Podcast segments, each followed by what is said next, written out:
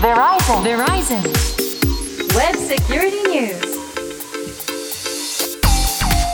ウェブセキュリティニュース。通信技術企業世界最大手の一つベライゾンがグローバルな視点からインターネットセキュリティウェブセキュリティの今を伝えるプログラムです。お話を伺うのはこの方です。ベライゾンジャパンの森マークです。よろしくお願いします。はいベライゾンジャパンソリューションズエグゼクティブセキュリティの森マークさんです。よろしくお願いします。お願いします。そして進行は私ちぐさです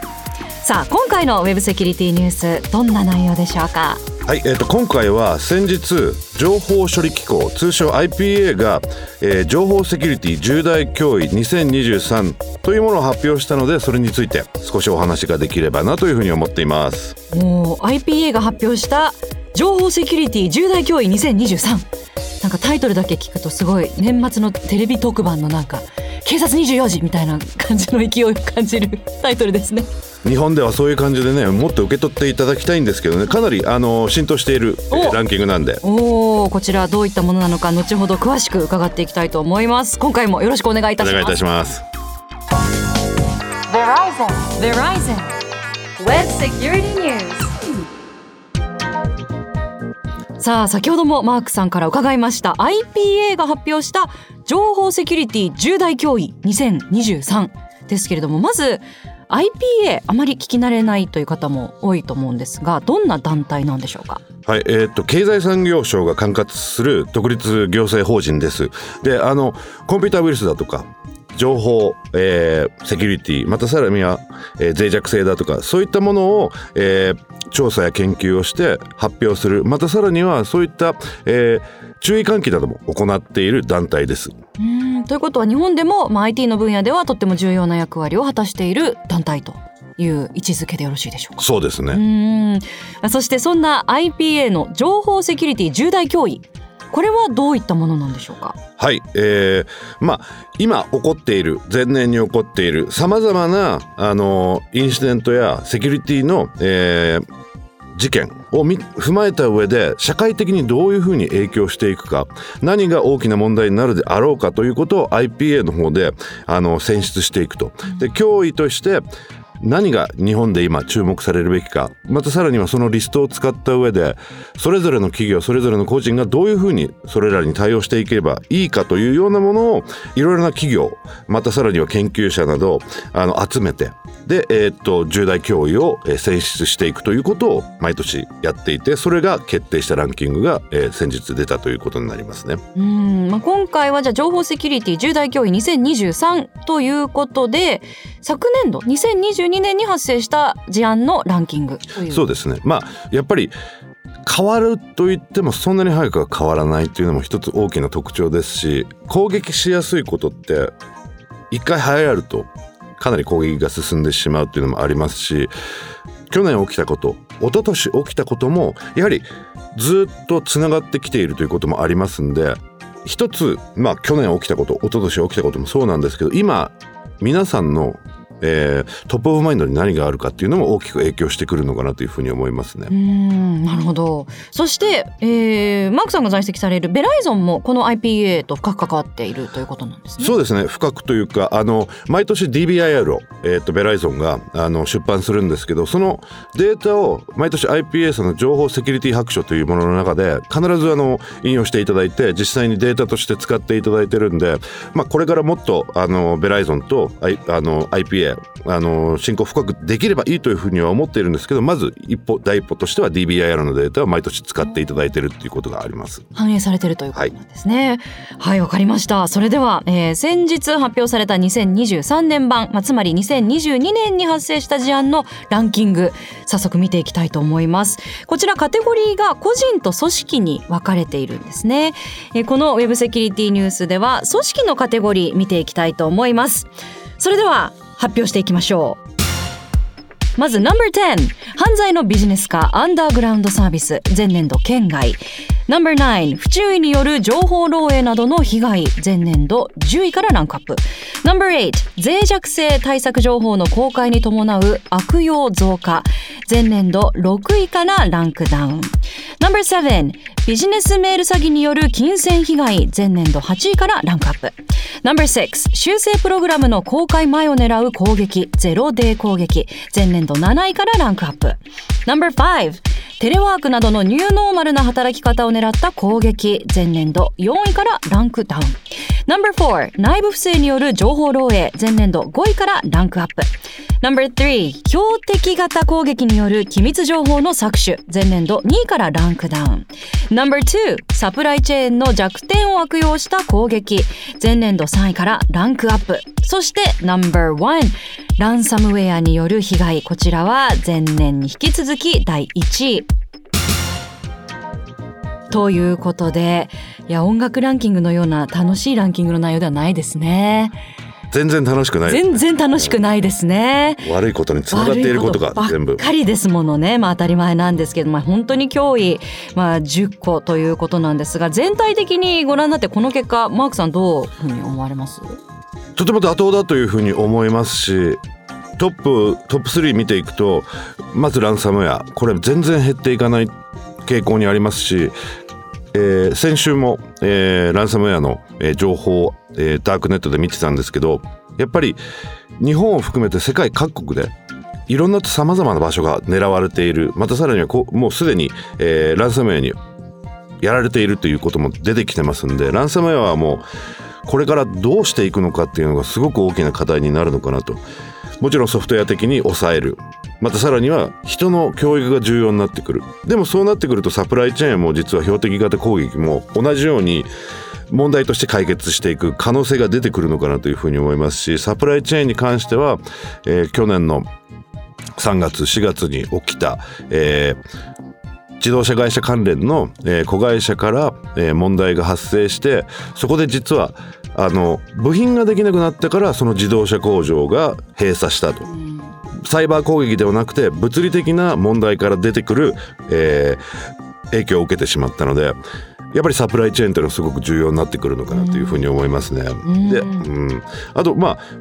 ビジネスメール7年にあったビジネスメール詐欺による金銭被害がちょっと去年より、えー、上がってきているっていうのもあるんですけど順位的には7位なんですけどやっぱり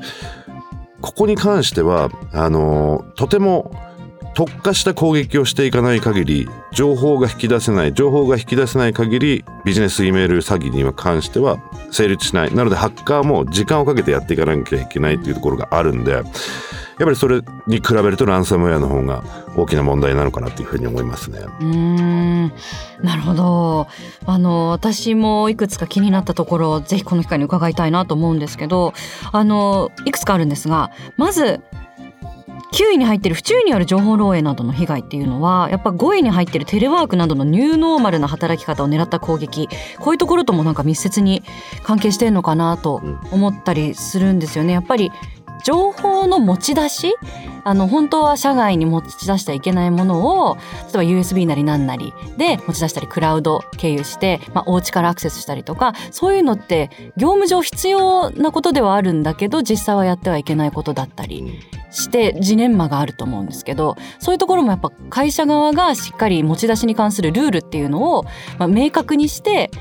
社員に伝えていくっていうことが必要になっていくんですかね。そうですね。あとはもう会社の方でコントロールしちゃうっていうのも一つ、うん、で特にテレワークこれからもずっと続くと思いますしやっぱ会社にとってもメリットがいっぱいある。ええ従業員にとってもメリットがあるっていうところがありますんで、うん、じゃあそれをどういうふうにうまくコントロールしていくか。もちろんそれぞれのユーザーに対して